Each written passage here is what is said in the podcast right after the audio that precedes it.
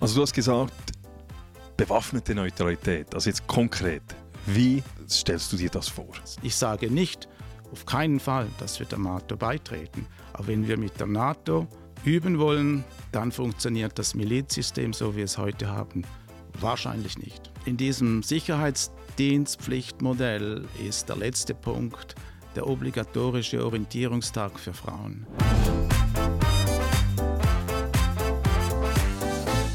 Ja, sehr geehrte Damen und Herren, herzlich willkommen zum Schweizer Armee Podcast. Ich bin Oberst im Generalstab Matthias Müller und ich bin der Gastgeber dieses Podcasts. Und heute habe ich einen ganz besonderen Gast bei mir, nämlich den Präsident der Schweizerischen Offiziersgesellschaft, Herrn Oberst Dominik Knill. Herzlich willkommen, Dominik, im Schweizer Armee Podcast. Wohl herzlichen Dank für die Einladung. Ich freue mich sehr und bin gespannt auf dieses Gespräch. Schön, dass du da bist. Also meine ganz erste Frage, ganz einfach. Ich habe es gesagt, du bist Präsident der SOG, Schweizerischen Offiziersgesellschaft. Ja, was macht denn genau so ein Präsident? Der Präsident ist vor allem präsent. Präsent in den verschiedenen sicherheitspolitischen und armeepolitischen Gremien. Er ist präsent in den Medien und vor allem ist er präsent an der Basis weil die Schweizerische Offiziersgesellschaft ist föderalistisch aufgestellt. Wir arbeiten zusammen mit dem Präsidenten und die Präsidenten der kantonalen und Fachoffiziersgesellschaften, dann mit ihren Untersektionen und den Mitgliedern. Also die SOG selber sieht sich als Dachverband und hat selber keine Mitglieder. Wenn ich es richtig verstehe, da ist die SOG das Über, der Überbau und dann sind die kantonalen Offiziersgesellschaften, wo dann wieder die Sektionen drin sind und dort sind die Mitglieder. Also wenn jetzt die SOG sicherheitspolitisch, armeepolitisch tätig ist, dann repräsentiert ihr ja trotzdem alle die eben kantonalen, die Sektionen, die, die, die Regionalsektionen. Von wie vielen Leuten sprechen wir hier? Wir reden momentan von knapp 20.000 Mitgliedern äh, über die ganze Schweiz verteilt. Und wir haben die, die Gelegenheit, eben die äh, politischen Informationen möglichst eins zu eins weitergeben zu können. Und somit zählen wir auf die operative Arbeit, sagen wir mal auf die, die, die Arbeit bei den kantonalen, regionalen Offiziersgesellschaften. Und so ist sichergestellt, dass die Informationen möglichst authentisch nach unten fließen. Okay, aber du hast es ganz am Anfang gesagt, du, ihr seid Teil des sicherheitspolitischen Diskurses als SOG. Wie stelle ich mir das vor? Wie, wie geschieht das? Wir sind Ansprechpartner der Parlamentarier. Wir werden an Vernehmlassungen, Anhörungen äh, eingeladen, Stellung zu nehmen, unsere Sicht und unsere Erwartungen zu präsentieren. Wir sind Ansprechpartner der Armeeführung, im Speziellen dem Chef der Armee, aber auch der Chefin VBS, Frau Bundesrätin Viola Amherd. Dann gibt es natürlich noch viele andere sicherheitspolitische Gremien, wo die SOG Einsitz nimmt. Ich nehme ein Beispiel, die Studienkommission zum sicherheitspolitischen äh, Bericht 2025 oder wenn es darum geht, irgendwelche Neutralitätsdiskussionen zu führen. Kurzum, die SOG hat die Möglichkeit, in möglichst vielen sicherheitspolitischen äh, ähm, Umfeld Einsitz zu nehmen. Also ihr, ihr nehmt Einsitz, das ist ja schon mal schön, aber wie groß ist euer Einfluss?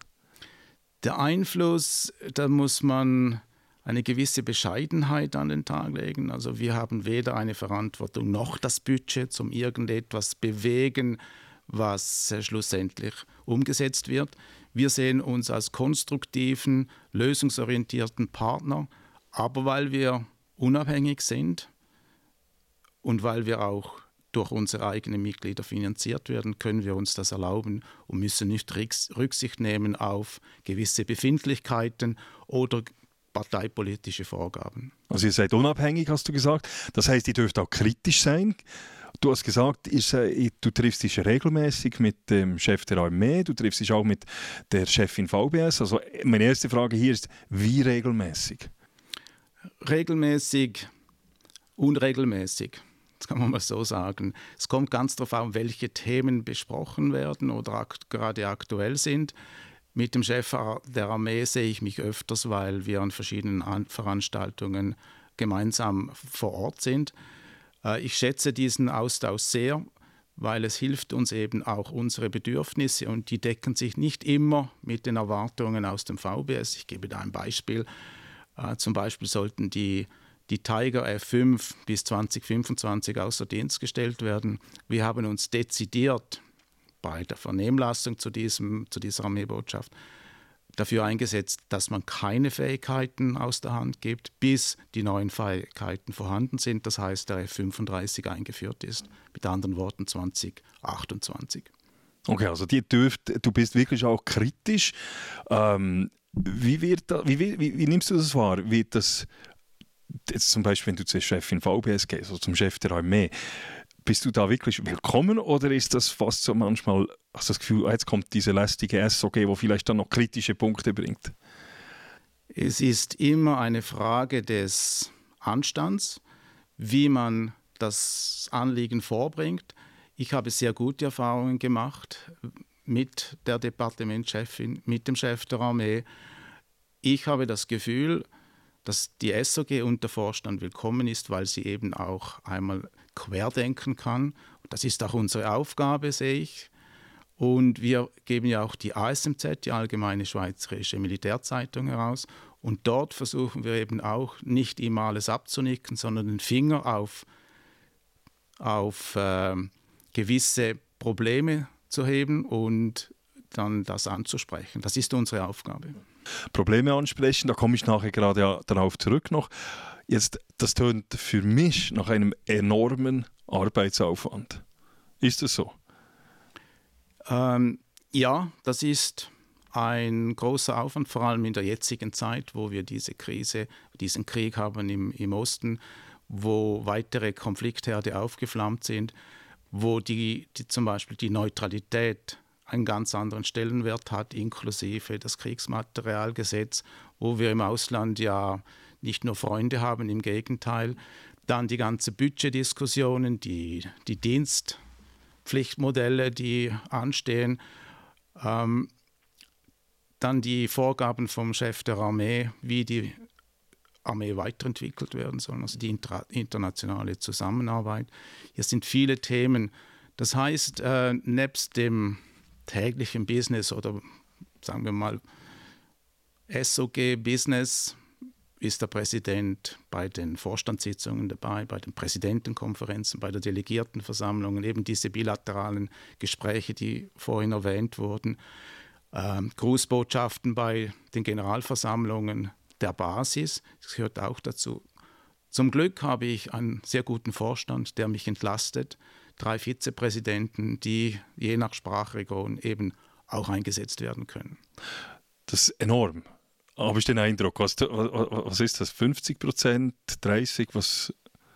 Wenn man wirklich eine Vollzeitrechnung machen würde, inklusive eben auch Artikel schreiben für die Medien, Stellungnahmen machen, Medienmitteilungen, ASMZ-Kolumne äh, schreiben, plus die ganzen Verschiebungen, also die Reisen durch die, kann man sagen, ganze Schweiz, das geht gegen die 70 Prozent. Ehrenamtlich im Militär, Ehrenamtlich. im Miliz, Milizprinzip, ja. Also du hättest nichts?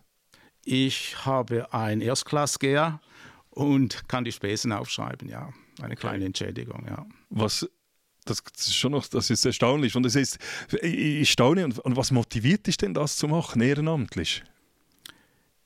Die Motivation nehme ich aus dem, was ich bis anhin in der Armee erlebt habe. Ich bin jetzt dann 45 Jahre in der Armee eingeteilt. Ich habe sehr viele Armeereformen, also die meisten Armeereformen, Armee 61, 95, 21, Entwicklungsschritt 8, 11 plus die Wehr miterlebt und muss ich sagen, ich kann mir vorstellen, dass ich mit meiner Erfahrung und vielleicht mit meiner Außensicht, da ich 15 Jahre im Ausland gelebt habe, einen Beitrag leisten kann, wie sich die Armee weiterentwickeln kann, dass sie den momentanen Bedrohungen eben auch äh, bestehen kann. Ja, was man vielleicht noch klarstellen muss, vielleicht für die Leute, die jetzt zuschauen, du bist nicht Berufsoffizier, also das ist wirklich dein Ehrenamt, du machst das nebenbei. Was machst du sonst noch vom Beruf her? Ich habe 40 Jahre in der Rüstungsindustrie gearbeitet. Militärisch war, bin ich seit über 20 Jahren in der militärischen Friedensförderung, einerseits im Ausland als Militärbeobachter, als Vermittler in Konfliktgebieten Krisenregionen und jetzt noch die letzte Verwendung, sagen wir, als Ausbildner am Kompetenzzentrum Swiss sind, wo ich zukünftige Militär- und Zivile ausbilde für einen Einsatz im Ausland. Ja. Du hast gewisse Punkte angesprochen vorher, Stichworte gegeben bereits. Ähm, du bist vor zwei Jahren rund gewählt worden, im Herbst 21 äh, als Präsident der Schweizerischen Offiziersgesellschaft. Die Zeit seit damals hat sich doch ziemlich verändert. Du hast es bereits angesprochen. Äh, Ukraine, jetzt ähm, Israel. Als du übernommen hast, waren wir noch mitten in Corona. Das ist schon was wieder Geschichte. Was hattest du damals für Ziele, als du die SOG übernommen hast als Präsident? Und haben sich diese jetzt verändert in diesen ja, seit, seit damals mit diesen Veränderungen des weltpolitischen Geschehens? Die haben sich definitiv verändert. Waren im August 21 waren diese, diese Kriege noch nicht mal am Horizont. Wir wussten, dass es Spannungen gibt. Mit dem Ukraine-Krieg und jetzt kürzlich auch mit dem Aufflammen der, des Kriegs Hamas und äh, mit Israel sehen wir einfach, dass wir vor einer wirklichen Epochenwende oder Zeitenwende stehen und wir uns gut überlegen müssen, wo positionieren wir uns mit Freunden oder mit Nachbarn, um eben, wenn das eskaliert, nicht alleine dastehen zu müssen. Ja. Ähm, was ich mir damals vorgestellt habe, ist, dass wir die, die sogenannte AAA auf Vordermann bringen, gut ausgerüstet, gut alimentiert und gut ausgebildet. Das geht nach wie vor oder gilt nach wie vor. Was hinzukommt, ist eben, was der Chef der Armee in seinem schwarzen Buch aufgezeigt hat, die adaptive Weiterentwicklung, also schrittweise Weiterentwicklung in Inkaufnahme einer Zweiklassenarmee, dann äh, von dem technischen Fortschritt zu profitieren und ganz wichtig, die internationale Zusammenarbeit intensivieren. Und wie steht die SOG jetzt zu diesen Punkten, die du gesagt hast? Jetzt zum Beispiel die Idee eben dieser adaptiven Weiterentwicklung. Du hast von Zweiklassenarmee gesprochen. Tönt nicht positiv, eine Zweiklassengesellschaft, aber wie, wie steht die, die SOG zu dieser Idee? Also die Zweiklassenarmee, die gibt es ja in anderen Armeen auch schon. Und die hatten wir eigentlich früher schon. Wir hatten schon äh, bei den Panzerverbänden hatten den Centurion, wir hatten Panzer 68 und dann den Leo. Das geht schon. Und es ist einfach wichtig, dass wir nicht immer warten, bis die ganze Armee das ganze gleiche Material hat, sondern dass wir mindestens einen Teil oder mehr als die Hälfte top ausgerüstet haben und mit denen dann die wichtigen Aufgaben erfüllen, bis dann der restliche Teil eben auch umgerüstet ist. Da sehe ich kein Problem, da stehen wir dahinter. Und was ganz wichtig ist zu verstehen, ist, dass es eigentlich einen Paradigmenwechsel gibt. Früher hat man gewartet, bis das Verteidigungsbudget bereit war und hat dann gesehen, was man damit einkaufen kann, beschaffen kann. Dann hat man angefangen, schieben, streichen, und das machen wir heute nicht mehr, sondern wir geben der Politik vor, das brauchen wir, das ist das Geld, was wir benötigen. Je schneller wir das Geld bekommen, desto schneller haben wir die Verteidigungsfähigkeiten erneuert. Hm. Du sprichst von einem Paradigmenwechsel. Glaubst du, dass das funktionieren wird? Glaubst du, die Politik macht da mit? Also wird sie, oder die Armee sagt, das brauchen wir, wir haben einen Plan, wir wollen dorthin, das brauchen wir. Früher war es die Politik, die, den, die eigentlich den Rhythmus angegeben hat und jetzt versucht man eben einen Paradigmenwechsel. Glaubst du, dass, glaubst du, dass es funktioniert? Also die Politik hat nach wie vor das Primat. Äh, da stellt sich die Armee nicht darüber. Das äh, wäre ganz falsch. Das sehen wir auch mit den, mit den Putschversuchen in, in, in Afrika, wo die, äh, die Politik eigentlich überrumpelt wurde durch, das Militär. Das ist überhaupt keine, keine Lösung. Das Problem wird sich stellen, wenn wir die erste, vielleicht die zweite Legislaturperiode hinter uns haben, ob sich dann die dritte Legislatur, respektive die Parlamentarier und Parlamentarier, noch daran erinnern, was man 2024 beschlossen hat und immer noch bereit ist, diese Gelder zu sprechen, das steht wahrscheinlich auf einem anderen Papier. Aber jetzt glaube ich, dass man das in Angriff nehmen muss und dass mindestens die ersten zwei Legislaturen äh, so umgerüstet werden können, respektive die Gelder gesprochen werden. Und das ist ja auch ist ja vielleicht auch eine Aufgabe der SOG jetzt eben zu schauen, dass die Parlamentarier gut informiert sind, dass sie eben nicht plötzlich wieder äh, andere Meinung haben, dass sie über die zwei Legislaturen hinweg die Armee unterstützen. Wie, wie, wie funktioniert ihr dort? Wie versucht ihr hier diese Informationen an die Parlamentarier zu bringen, dass eben, dass sie im Sinne, in diesem Sinne eben auch weiterhin politisieren, wie wird das oder wie die SOG das wünscht? In erster Linie geht es um die Aufklärung. Was heißt das? Was sind die Konsequenzen, wenn die Mittel nicht gesprochen werden? Und schlussendlich muss jede Parlamentarier und jede Parlamentarier dann selber entscheiden, ist es mir das wert? Weil zu teuer heißt ja eigentlich, es ist es mir nicht wert. Und da zählen wir sehr stark auf die kantonalen Offiziersgesellschaften, weil die Parlamentarier und Parlamentarier sind ja kantonal gewählt und die, äh, die Erwartung an die äh, kantonalen Offiziersgesellschaften schon, dass sie die, die, ihre Parlamentarier so auf Kurs bringen, wenn man das so mal sagen kann, dass sie eben auch die Anliegen der Armee unterstützen. Also ich denke eben Aufklärungsarbeit, also wie du das gesagt hast. Aufklärung, ja, und die SOG ist ja keine Aktivistengruppe und auch keine Lobbyingorganisation, sondern wir sehen uns hauptsächlich als Teil der Meinungsbildung und da gehört eben auch die Aufklärung dazu. Ja. Du hast auch angesprochen die Kooperation. Neutralität ist ein Wort, hast du ist gefallen. Wie steht die SOG zu dieser, in, zu dieser Diskussion momentan, die stattfindet? Seit seit dem 24. Februar ist die lanciert worden in, in der Schweiz, die Diskussion über die Neutralität. Welche Position nimmt die Schweizerische Offiziersgesellschaft dort ein? Ich habe die Erfahrung gemacht, dass wenn man das Wort Neutralität in die Finger nimmt, dass das äh, sofort zu kontroversen Diskussionen führt, weil fast jeder Schweizer und jede Schweizerin hat so ihre Vorstellung der Neutralität.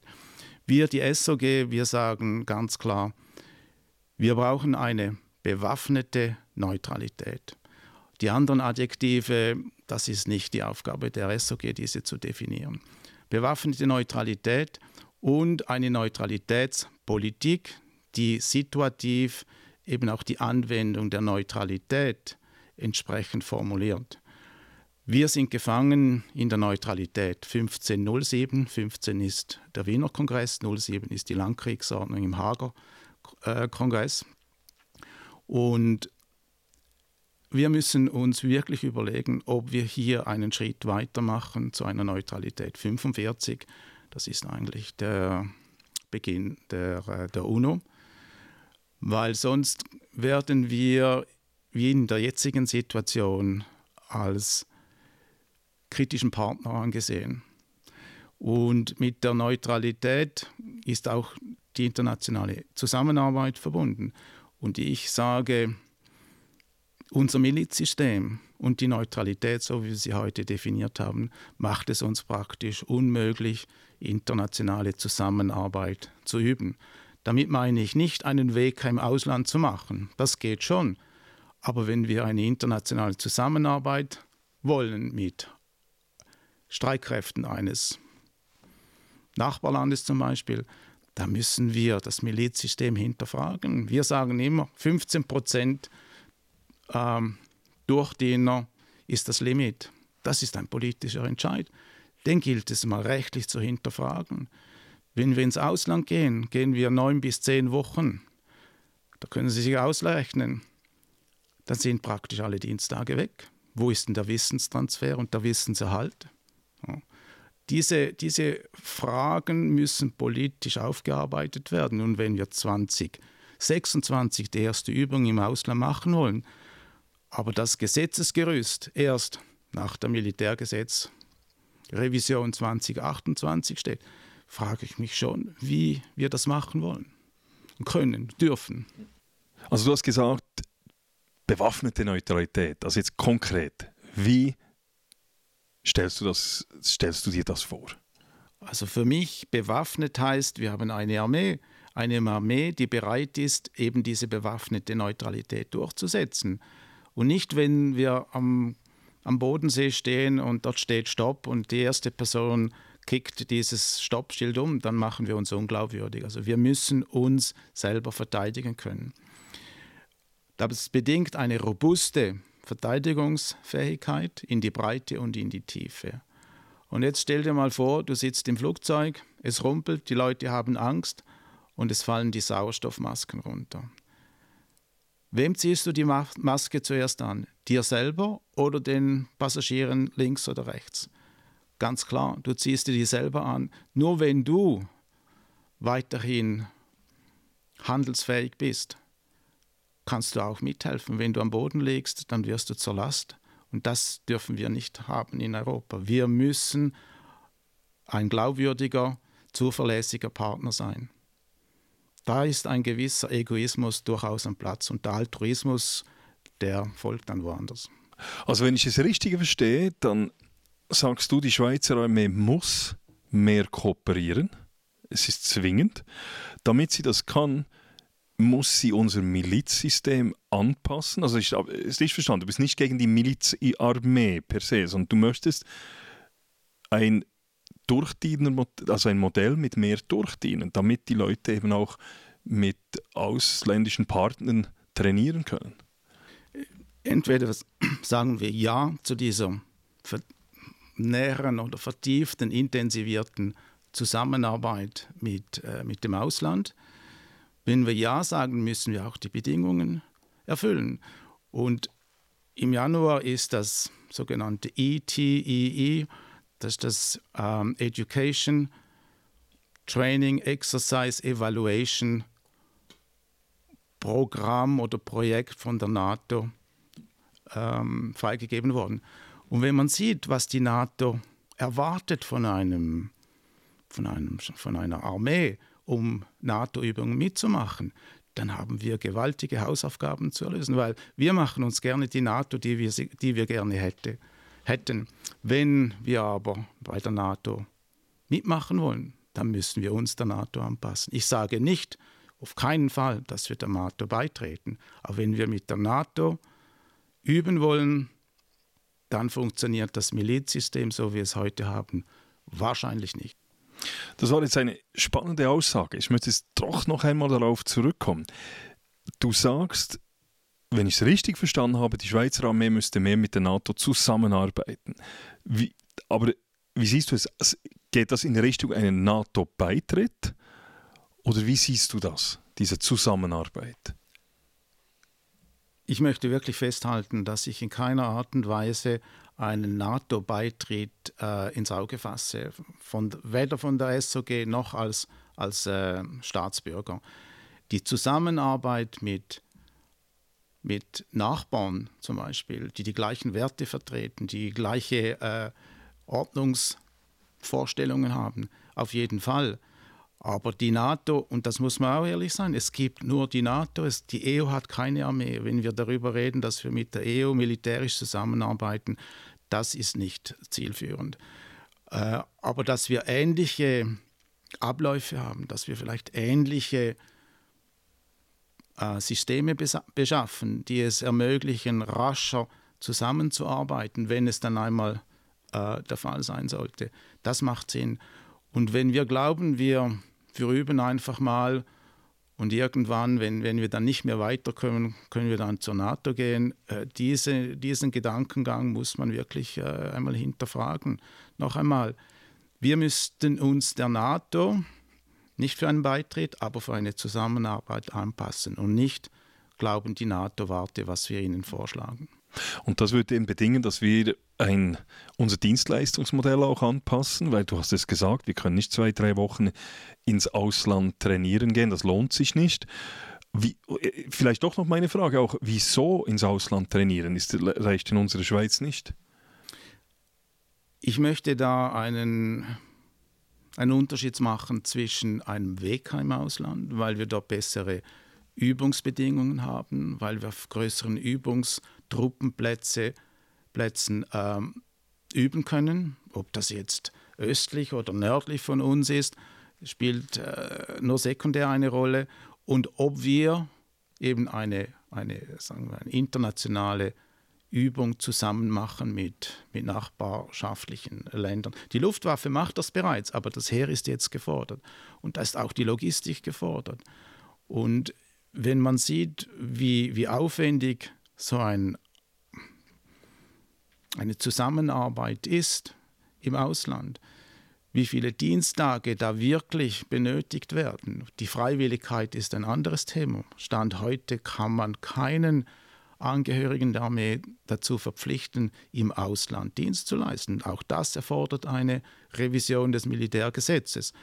Äh, wenn wir dann nur die Hälfte der Leute haben, dann macht das dann plötzlich keinen Sinn mehr. Also es gibt schon noch einige Hürden, die auf dem Gesetzeswege wohlverstanden ähm, angepasst werden müssen, bevor wir im Ausland solche Übungen machen. Also diesbezüglich müsste man gemäß SOG gewisse Anpassungen machen. Wie siehst du es zum, zum Beispiel? Jetzt, wir haben von Dienstleistungsmodell gesprochen, wir haben das vorher die Triple-Armee angesprochen, Alimentierung, Ausrüstung, Ausbildung. Alimentierung. Brauchst du auch Veränderungen? Was wir in der Ukraine im Moment sehen, ist, äh, man kann noch so viele Waffen, Munition, Systeme liefern, wenn am Schluss die Leute fehlen, die Soldaten fehlen, nicht nur an der Front, auch hinten im rückwärtigen Raum oder bei der Zivilbevölkerung, dann verliert eine Armee den Krieg. Und das ist ganz zentral. Wir müssen unseren jungen Soldaten, unseren Angehörigen der Armee Sorge tragen. Und wenn wir jetzt sehen, wie viele wehrpflichtige junge Männer, sind im Moment hauptsächlich junge Männer, eben nicht in der Armee Dienst leisten, weil sie zum Teil eben in den Zivildienst äh, wechseln, dann macht uns das schon große Sorgen. Und wir sind wirklich bestrebt, und da setzen wir uns sehr ein, dass wenn nächstes Jahr im November das neue Dienstpflichtmodell vorgeschlagen wird oder sogar darüber entschieden wird, dass wir ein Sicherheitsdienstpflichtmodell haben. Vereinfacht ausgedrückt heißt das Gang wie Gang, wie der Berner sagen würde, oder? Die Schweizer Männer leisten Dienst, müssen Dienst leisten. Frauen und Auslandschweizer können, wenn sie wollen. Und dann neu die Zusammenlegung von Zivildienst und Zivilschutz. Weil in Artikel 59 Absatz 1 steht, eben die, die, die, Männer leisten Dienst und das Gesetz sieht einen Ersatz, zivilen Ersatzdienst vor. Zivilen Ersatzdienst heißt nicht nur Zivildienst, auch der Zivilschutz ist ein ziviler Ersatzdienst. Also ich sehe keinen Grund, warum man diese beiden zivil, zivilen Organisationen zusammenlegen. Der Unterschied ist, der Zivilschutz ist das Mittel der Kantone, der Zivildienst ist das Mittel des Bundes. Und da müssen wir eine Lösung finden. Weil wenn jemand sagt, ich kann mit der Waffe keinen Dienst leisten, dann soll mir, das, soll mir diese Person erklären, warum sie nicht helfen kann, schützen kann, auch ohne Waffen. Das entzieht sich meiner, meinem, meinem Verständnis. Ja, gibt es sogar die Möglichkeit des waffenlosen Militärdienstes, kommt ja, ja auch noch dazu. Und, und es ist ja auch so, dass der Zivilschutz heute auch ein Alimentierungsproblem hat. Und das wäre natürlich eine Möglichkeit, auch dass vielleicht auch dort dieses Problem ähm, entlastet oder gelöst werden könnte. Du hast gesagt, für die Männer obligatorisch. Wie steht die SOG zu den Frauen? In, in diesem Sicherheitsdienstpflichtmodell ist der letzte Punkt der obligatorische Orientierungstag für Frauen der wäre eben obligatorisch und das bedürfte, Stand heute, sagen die Rechtsexperten, dass es eine Verfassungsänderung braucht für die ein, zwei Tage, äh, die benötigt werden, um die Frauen eben an den Orientierungstag aufbieten zu können. Ich denke, das ist der erste Schritt. Äh, das Ziel 10% bis 2030, 10% Frauenanteil, ist sehr ambitioniert, aber wir sind auf dem richtigen Weg. Wie wir sehen, die Swisscoi, also die Schweizer Kompanie im Kosovo, die hat zwischen 15 und 18 Prozent Frauen. Ist etwas anderes, zugegeben. Ich denke, wenn man die Frauen motivieren kann, Dienst zu leisten, dann, dann machen sie auch Dienst. Ich bin allerdings auch überzeugt, dass die Gesellschaft und die Politik noch nicht bereit ist für eine Dienstpflicht für Frauen, also sogenannte bedarfsorientierte Dienstpflicht, das sogenannte Norweger Modell helvetisiert, kann man auch sagen. Ähm, da müssen wir der Gesellschaft noch etwas Zeit lassen. Ich bin überzeugt, dass wir den Anteil Frauen kontinuierlich steigern können mit Inklusion, Integration, Diversität. Äh, wird die Armee oder wird der, der Dienst auch attraktiver? Was nicht geht, ist ganz klar Diskrimination, Rassismus, und Sexismus hat keinen Platz in der Armee, auch in der Zivilgesellschaft nicht. Ist nicht ein Problem der Armee, wenn man im Gesundheitswesen herumschaut, wenn man im Gastgewerbe herumschaut. Sexismus, sexuelle Belästigung ist leider auch dort ein Problem. Darum, wie es der Chef Kommando Ausbildung gesagt hat, hinschauen, ansprechen und ahnden. Du hast gesagt, die, die, wir müssen die Frauen motivieren, dass sie kommen. Der obligatorische Orientierungstrag wäre vielleicht so etwas. Ich weiß nicht, ob das die Frauen motivieren würde, dann in die Armee zu kommen, aber immerhin wären sie dann schon mal etwas orientiert über was die Armee bietet. Wenn jetzt du, wenn jetzt eine junge Frau zu dir kommt, wie, wie, und sich fragt, Dominik, du hast viele Armeeerfahrung, vielleicht wäre das etwas für mich, ich weiß es nicht. Wie motivierst du sie, diesen Schritt zu tun und eben dann zu sagen, jawohl, ich gehe in die Rekrutierung, ich gehe in die Armee, weil es dann schon eine Verpflichtung, oder? Das ist dann schon noch etwas, was man sich gut überlegen muss als Frau. Wie motivierst du eine junge Frau, die jetzt zu dir kommt? Ich schmunzle etwas über diese Frage, weil sie geht genau in eine Diskrimination den Männern gegenüber. Also wir machen hier wirklich wieder einen Graben auf und sagen, Frauen sind anders als Männer.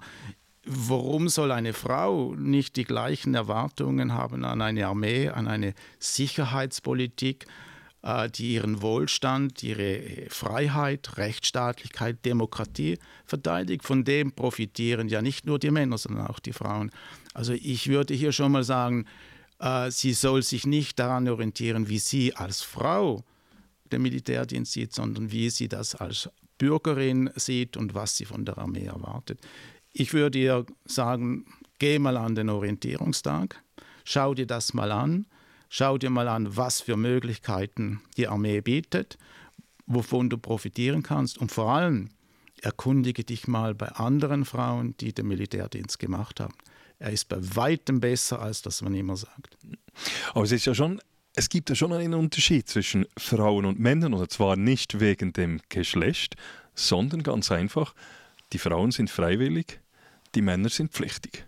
Also das ist für mich schon ein großer Unterschied zum, von der Motivation her. Ein junger Mann, der weiß, ich muss es machen und, und wenn ich einen Gewissenskonflikt habe, habe ich den Ausweg in den Zivildienst vielleicht eine Frau, die entscheidet sich, mache ich Dienst oder nicht. Und das ist schon ein Unterschied. Also finde ich es von der Motivation her, ob ich freiwillig bin oder pflichtig.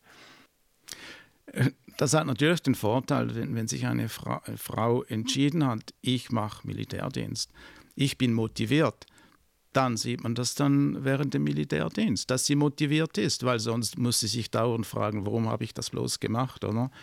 Und in dem Moment, wo die Frau sich ähm, an die Rekrutierung geht und sie ist diensttauglich und bereit, Dienst zu leisten, ist sie dienstpflichtig.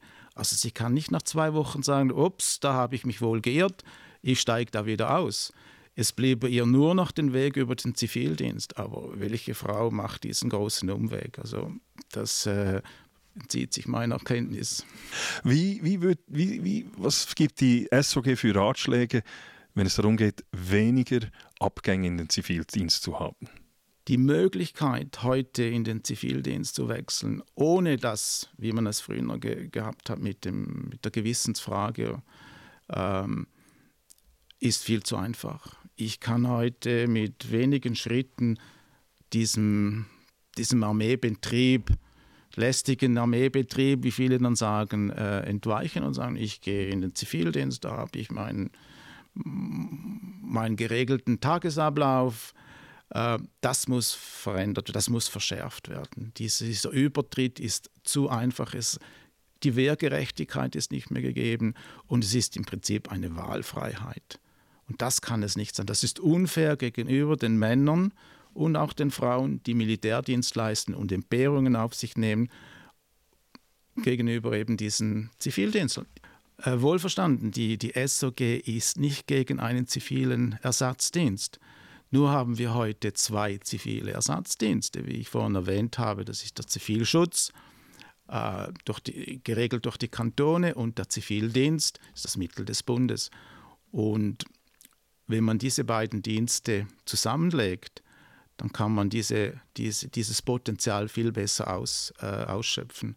Aber nochmals, es braucht auch den Zivildienst, so wie wir ihn heute haben, aber nicht in dieser Form und in, in diesem Ausmaß.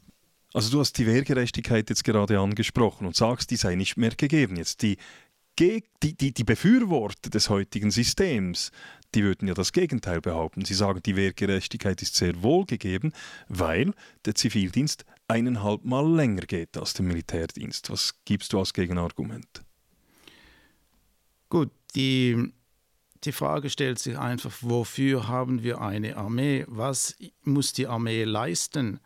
Schutz von Land und Leuten, Schutz der Bevölkerung. Und mit, mit, mit dem Zivildienst wird diese diese Aufgabe eben nicht erfüllt. Der Zivildienst leistet sehr vieles, auch Gutes im Sozialen, im Gesundheitswesen, in den Klimafragen. Nur sind das wehrfähige, dienstpflichtige junge Leute, die wir eben in der Armee brauchen. Und wenn sie dann in der Verwaltung, in den kantonalen und nationalen Verwaltungen ihre Diensttage als billige Arbeitskräfte abarbeiten, ist das nicht im Sinn der Armee. Kommen wir noch zum Budget. Die, man hat ja entschieden, dass das Armeebudget auf 1% des Bruttoinlandproduktes steigen soll.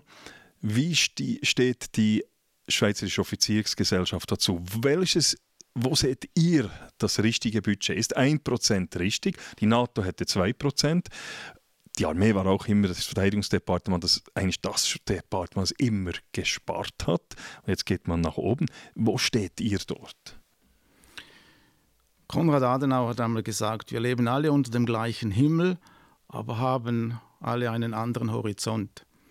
Ich finde, das ist auch hier zutreffend. Wir haben schon klare Vorstellungen, was wir wollen, aber wie wir dorthin kommen, da scheiden sich dann die Geister. Die SOG sagt ganz klar, äh, Primat ist bei der Politik und die Armee führt aus, führt ihren Auftrag, Auftrag aus. Das Parlament hat entschieden, 2030 1 Prozent, rund 9 Millionen. Ja, jetzt sieht es so aus, dass es nicht mehr glaubwürdig ist. Äh, der Bundesrat spricht von 1 Prozent 2035. Das kann man sagen, ja immerhin. Nur muss man sich vor Augen führen, dass diese, diese Verzögerung von 2030 bis 2035 rund 10 Milliarden ausmachen, die der Armee dann fehlen wird. Wir müssen auch sehen durch die, durch die Schuldenbremse.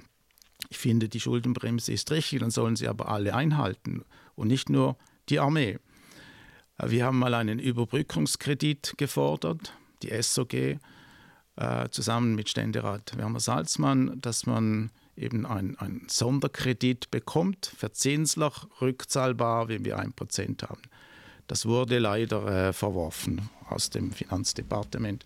Nun gut, Wir sehen einfach, dass bis 2029 das Armeebudget nicht groß äh, wächst und die angestrebten Veränderungen, die Anpassung der Verteidigungsfähigkeit bis 2031 wird mittlerweile schon wieder auf 2035 verschoben.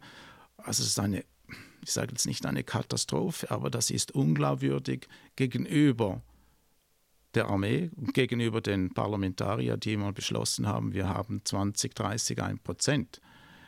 Ähm, nochmals, die Armee hat vorgegeben, was ihre Verteidigungsfähigkeit sein muss. Und jetzt liegt es am Parlament zu entscheiden, wie schnell wir diese Fähigkeiten haben. Strecken schieben, streichen haben wir früher gemacht. Jetzt geht es darum, eben mit dem, was wir bekommen, den Auftrag zu erfüllen. Und schlussendlich, noch einmal, ist es die Politik, die entscheidet. Ja, also da gibt es noch einiges zu tun, auch für die Schweizerische Offiziersgesellschaft, um eben die Parlamentarier auch dahin zu bringen, dass sie das unterstützen, dass wir dieses Geld bekommen. Absolut. Wir versuchen, wo immer möglich, äh, die, die Parlamentarier und Parlamentarier zu sensibilisieren, aufzuzeigen, was das heißt, wenn wir die Mittel nicht bekommen. Äh, ja, viel, viel weiter können wir nicht gehen. Wir haben keine, kein Budget bei der SOG, um diese Lücken zu schließen. Zu schließen. Vielleicht noch zu dir als Person. Dominik Knill, ich habe gesehen, du hast einen wirklich ganz spannenden Lebenslauf. Du warst im Ausland tätig, äh, sei es beruflich, aber auch militärisch. Erzähl uns doch mal kurz noch, was, was hat Dominik Knill alles erlebt in den letzten 40 Jahren, 45 Jahren? Meine, mein Bezug zur Armee hat eigentlich schon mit 16 angefangen. Ich habe eine vierjährige Automechanikerlehre gemacht im AMP, im Armeemotorfahrzeugpark Bronschofen äh, habe sogar einige Monate auf den Panzern gearbeitet. Also insofern kann ich gut beurteilen, wie gut die 96 Panzer noch äh, imstande sind. Äh, dann habe ich zu Oerlikon Bürle gewechselt und war dann für diese Firma im Ausland äh, in verschiedenen Ländern, habe dort äh, die, die, die MFLAB, wie man in der Schweiz sagt, eben auch äh, instruiert nebenbei eine kleine zweite Karriere als Militärbeobachter für die UNO im Ausland in Georgien, dann eine Vermittlungsrolle im Aceh-Konflikt in Indonesien. Sehr spannend, einmal an der Front dabei zu sein. Äh, und die, die ganze Thematik, Verhandlungsführung, Vermittlung, äh, hat mich weiter beschäftigt und ich habe mittlerweile einige Dozenturen an der ETH und an der Uni Zürich, aber auch in der Privatwirtschaft und speziell natürlich auch im Swissint, wo ich die zukünftigen Militärbeobachter ausbilde. Was war so, wenn wir jetzt auf deine Auslandeinsätze ansprechen? Georgien, Aceh hast du gesagt. Was, gibt es da irgendetwas, was ganz besonders, äh, ein Erlebnis, das ganz besonders prägend war? Man muss sich schon bewusst sein, dass wenn man solche Missionen äh, begleitet, dass die Veränderung, die man als Person machen kann, die sind minim, wenn überhaupt. Was ich immer wieder festgestellt habe, ist, die Zivilbevölkerung hat uns sehr geschätzt, weil für die Zivilbevölkerung, speziell in Georgien, in diesem Bürgerkrieg, war es ein Zeichen, dass die internationale Gemeinschaft sie nicht vergessen hat. Also sie hatten das Gefühl, sie sind nicht hilflos den kriegerischen Parteien ausgeliefert und das, das ist eigentlich das, das Erfolgserlebnis zu sehen, wie man die Zivilbevölkerung unterstützen kann in einem fast aussichtslosen Konflikt. Du hast gesagt, deine, dein Kontakt zur Armee hat begonnen mit, eigentlich mit als 16-Jähriger, als du diese als du Automechanikerlehre gemacht hast. Wenn du jetzt heute dem 16-jährigen Dominik Knill begegnen würdest, mit all deinen Erfahrungen, die du bis heute gemacht hast, was würdest du ihm für Ratschläge mitgeben? Ich würde ihm sagen, probier es einfach mal. Und wenn du Fehler machst, versuch einfach nicht den gleichen Fehler zweimal zu machen, weil es gibt so viele verschiedene Fehler, die du auch noch machen kannst. Also den gleichen musst du nicht nochmals machen. Äh, geh ins Militär, lerne, was, was du dort im Militär lernst. Und äh, spielt nicht mal so eine Rolle, ob du das militärische Handwerk lernst. Sicher auch, darum geht man ja ins Militär. Was ist deine Lebenserfahrung? Ich, ich freue mich heute noch, wenn ich Kameraden sehe. Und Kameraden ist ja, Kameradschaft ist ein Begriff, der eigentlich für die Armee reserviert ist, weil sonst spricht man weniger von Kameradschaft. Aber Kameradschaft geht eben weiter nur als ich habe zusammen mit dir x Tage erlebt oder zusammen gemacht. Und diese, diese Verbindung als Bürger in der Armee Dienst zu leisten mit Gleichgesinnten, nicht gleich, sagen wir, gleichgepolten, kann man auch sagen. Äh, wie man immer wieder sagt, man hat eigentlich die, ein Abbild der Gesellschaft in, in der Armee. Das ist eine ganz wertvolle äh, Erfahrung. Und darum sage ich immer, die, die Leute, die unsere Armee schlecht reden, und es sind nicht nur die Armeegegner, es sind auch Armeefreunde, die muss man stoppen. Unsere Armee ist besser, als sie schlecht geredet wird. Und wir schulden unseren jungen Soldaten, und nicht nur die jungen Soldaten, allen Angehörigen der Armee, dass sie in einer Armee Dienst leisten, die funktioniert und auf die sie stolz sein können. Hm, du hast es angesprochen, Kameradschaft, Stolz, das sind auch die Werte, unter anderem von den Werten, die der Chef der Armee definiert hat für die Armee. Disziplin ist noch einer davon. Jetzt kommen wir gerade zum Chef der Armee. Wenn du jetzt einen Wunsch hättest an den Chef der Armee, an Gorkommand Thomas Süßli, welchen Wunsch würdest du gegen ihm gegenüber äußern? Ich hätte vielleicht zwei. Der erste ist, it's people business. Also die ganze Armee ohne, ohne Leute, ohne Menschen ist, ist nicht funktionsfähig. Also wir müssen den Soldaten, den Menschen, die für oder in der Armee ihren Dienst, ihre Leistung erbringen, Sorge tragen. Darum ist es auch wichtig, dass wir eben diese, die, die, die Armee genügend alimentieren und mit dem neuen Dienstpflichtmodell langfristig Sicherheit schaffen und eben auch die Wehrgerechtigkeit heranbringen oder garantieren können. Also die, die Alimentierung ist für uns nebst dem Budget zentral. Die Ausbildung sicher auch, aber die ersten beiden, also Budget, Beschaffungen, Bestand, das sind dann die drei B der SOG. und das andere ist, auf der politischen Ebene, wir haben gesehen, wie die, wie die Armee einen Plan hat. Sie hat ihn präsentiert. Antoine de Saint-Exupéry hat einmal gesagt, ein Ziel ohne Plan ist ein Wunsch. Und ich sage, ein Plan ohne Budget ist Träumerei. Also in dieser Hinsicht müssen wir einfach äh, müssen wir schauen, dass wir, dass wir die notwendigen Mittel bekommen. Und ich wünschte mir auf der politischen Ebene, dass man da mehr zusammenarbeitet mit der Armee, als manchmal äh, versucht aufzuzeigen, wo man etwas nicht erreicht hat. Ja, wir haben jetzt so einen Tour de Horizon gemacht. Gibt es noch irgendetwas, was du sagst, das möchte ich unbedingt noch ansprechen? Ja, wir haben vorhin über die bewaffnete Neutralität gesprochen. Bewaffnet heißt auch, dass wir eine Armee haben und eine Armee muss dementsprechend ausgerüstet werden und auch eine gewisse Autonomie haben, was, was die äh, Waffensysteme betrifft, aber auch Munition. Und da kommt die Rüstungsindustrie ins Spiel. Wir haben jetzt mit, unserer, mit unserem Zögern viel Gutwill verspielt. Also wir brauchen glaubwürdig, wir müssen glaubwürdig sein, wir müssen zuverlässig sein und berechenbar, vor allem für unsere internationalen äh, Partner. Das fehlt im Moment. Und die Rüstungsindustrie ist nicht einfach eine Industrie, sondern sie ist maßgeblich beteiligt, dass wir eben auch unsere Armee modern ausrüsten können und in einem Kriegsfall auch eine gewisse Autonomie haben, was unsere Ersatzteilversorgung oder Munitionsversorgung betrifft.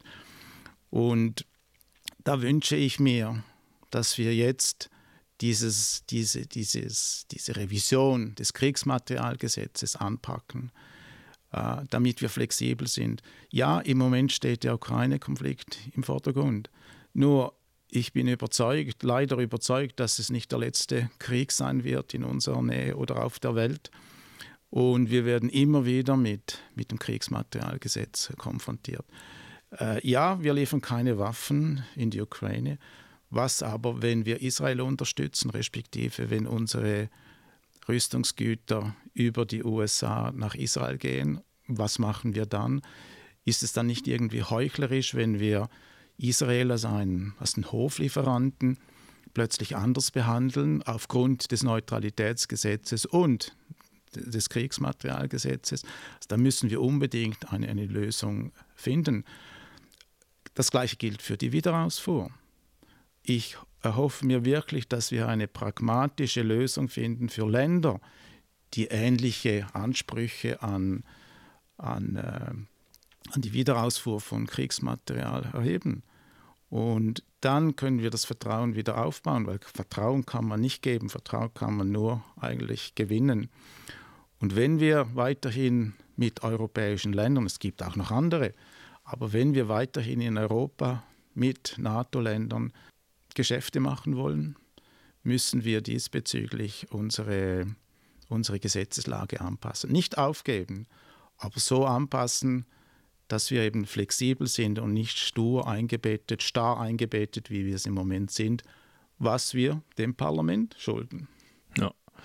Also herzlichen Dank. Ich sehe, es gibt noch ganz viel zu tun von Seiten der Schweizerischen Offiziersgesellschaft. Du hast auch noch viele ja, Ideen und, und, und Sachen, die du anpacken willst. Vielleicht noch ganz zum Schluss, wie lange bleibst du eigentlich Schwe Präsident der Schweizerischen Offiziersgesellschaft? Es ist so, man wird einmal für drei Jahre gewählt. Man erwartet, dass der Präsident seine ersten drei Jahre erfüllt.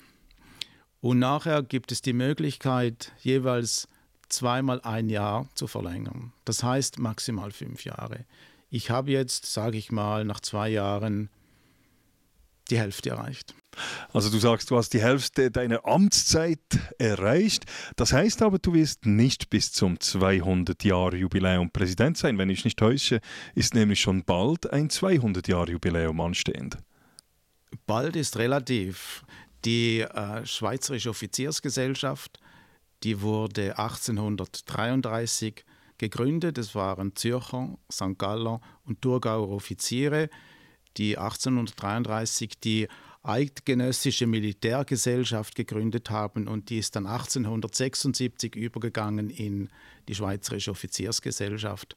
Und der Zweck von, die, von dieser Gesellschaft war, ich lese vor, ihre Bestimmung ist rein militärisch, namentlich gute Waffenbrüderschaft und Gemeinsinn für das eidgenössische Wehrwesen zu befördern.